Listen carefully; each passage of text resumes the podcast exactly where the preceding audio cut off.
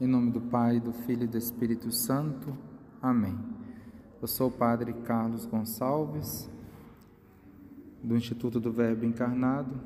No Evangelho de hoje, iremos meditar sobre o Evangelho de Jesus Cristo segundo Mateus, capítulo décimo, de 7 a 13. No Evangelho de hoje, queria, gostaríamos de destacar isso que Nosso Senhor fala em vosso caminho anunciai: o reino dos céus está próximo. O reino dos céus está próximo. Esta é uma verdade de fé que nós temos que ter muito claro para nós, muito clara para nós, né? Por quê? O reino dos céus, ele está próximo de nós.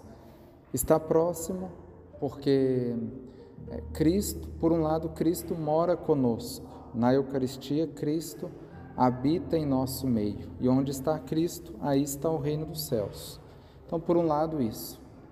Por outro lado, também, é o reino dos céus, enquanto pátria definitiva para nós cristãos, né, que somos peregrinos aqui na terra, também está próximo para nós.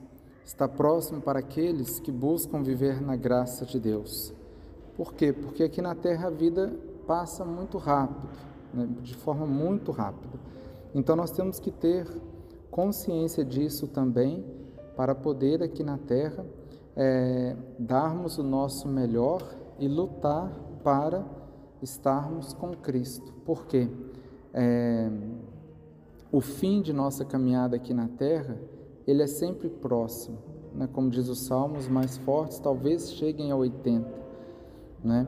Então eu tenho que estar preocupado né, com a minha vida, porque eu não sei é, quando Deus me chamará, né, mas eu sei que muito próximo, bem em breve, eu estarei diante dele.